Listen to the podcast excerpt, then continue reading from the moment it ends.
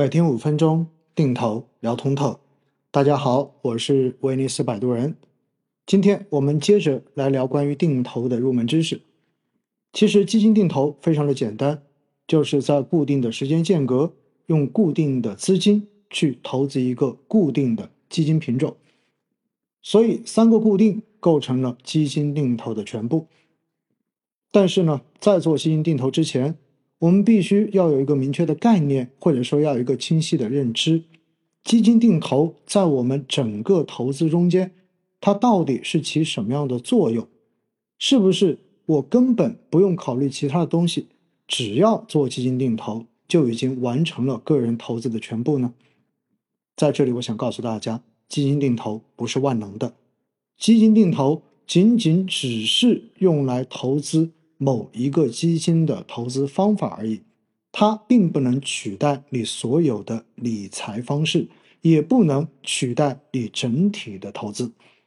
在过去三年的熊市中间，大家会发现，只要你的资金是投在 A 股市场中间，不管你买的是沪深三百、科创板还是创业板，最终都会有非常凄惨的投资效果。也不管你是分批投、定投。还是一次性的投资，到最后账面也都是浮亏的。当然，浮亏的多少和你进入市场的这个时点有关，也和你在同一个时点所选择的投资方式有关。所以，这三年的熊市以及外围市场的强势，使得很多人开始切身体会到了做资产配置的重要性。那什么叫做资产配置呢？其实说到底，就是在我们的投资理财组合中间。不能够仅仅投某一个单项类资产，你必须要考虑不同种类的大类资产配置，也要考虑同一类资产在不同范围和国别之间的配置，甚至于还要考虑在同一类资产中间不同风格和板块的配置，这样子最后才能形成一个有效的资产配置组合。而资产配置其最终的目的，并不是很多人所想的。可以帮我提升最终的投资收益。也许一个投资，你坚持足够长的时间，确实是可以获得很高的收益。但是因为它在过程中间的波动太大，使你在短时间之内出现了过大的浮亏，超出了你的风险承受能力，你的投资体验变得非常非常的差。这种时候，大概率你就会被情绪所左右，在最不该卖的时候。卖掉了你手中所持有的持仓，最终投资以亏损离场。所以，资产配置应该说可以有两个目标进行选择。第一种目标就是在收益基本上预期一定的情况之下，如何通过资产配置组合来有效的降低投资过程中间的波动风险，这样可以有效提升我们的投资体验。使我们更有可能长期的坚持下去，最终来收获那个预期中间的收益。而另外一重目的呢，就是通过资产配置，在波动风险一定的情况之下，来获得更高的长期投资收益。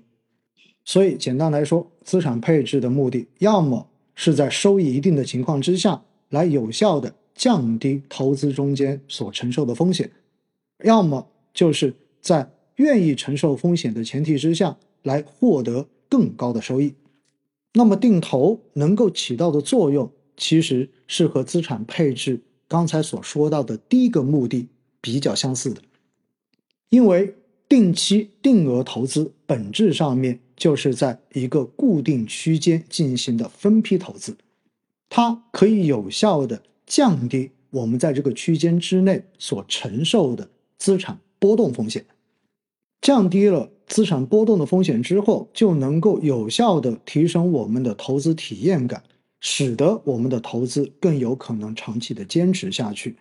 好了，听到这里，我相信一定就会有人说了，不对呀，我在过去的这两年多时间，坚持定投了创业板指数，结果时至今日。我的账面上面浮亏居然达到了百分之二十，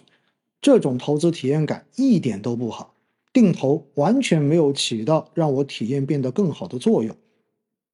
其实说这句话的时候，大家可以回头去看看，过去两年创业板指数本身的跌幅到底达到了多少？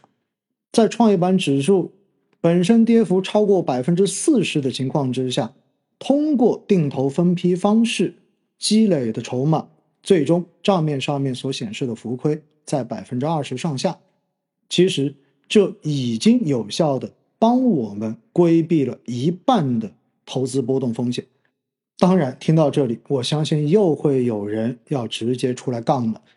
既然它下跌，那么就不应该买。是的，定投其实。是适用于那些觉得自己不具备短时择时能力的投资人。如果投资人觉得自己可以准确判断市场的涨跌拐点，确实是完全没有必要选择定期定额这样一种接近傻瓜式的投资方式的。所以，定投并不是一个能够帮你赚到最多钱的方式，定投的收益一定比不上一次性投资那么多。其实。它能够帮我们实现市场的平均收益，就是一个理想的结果。只不过，定投在我们获得这个收益的过程中间，能够有效降低市场波动给我们的心理所带来的负面影响，从而使我们的投资更有可能长期的坚持下去，最终能够穿越牛熊，到达胜利的彼岸。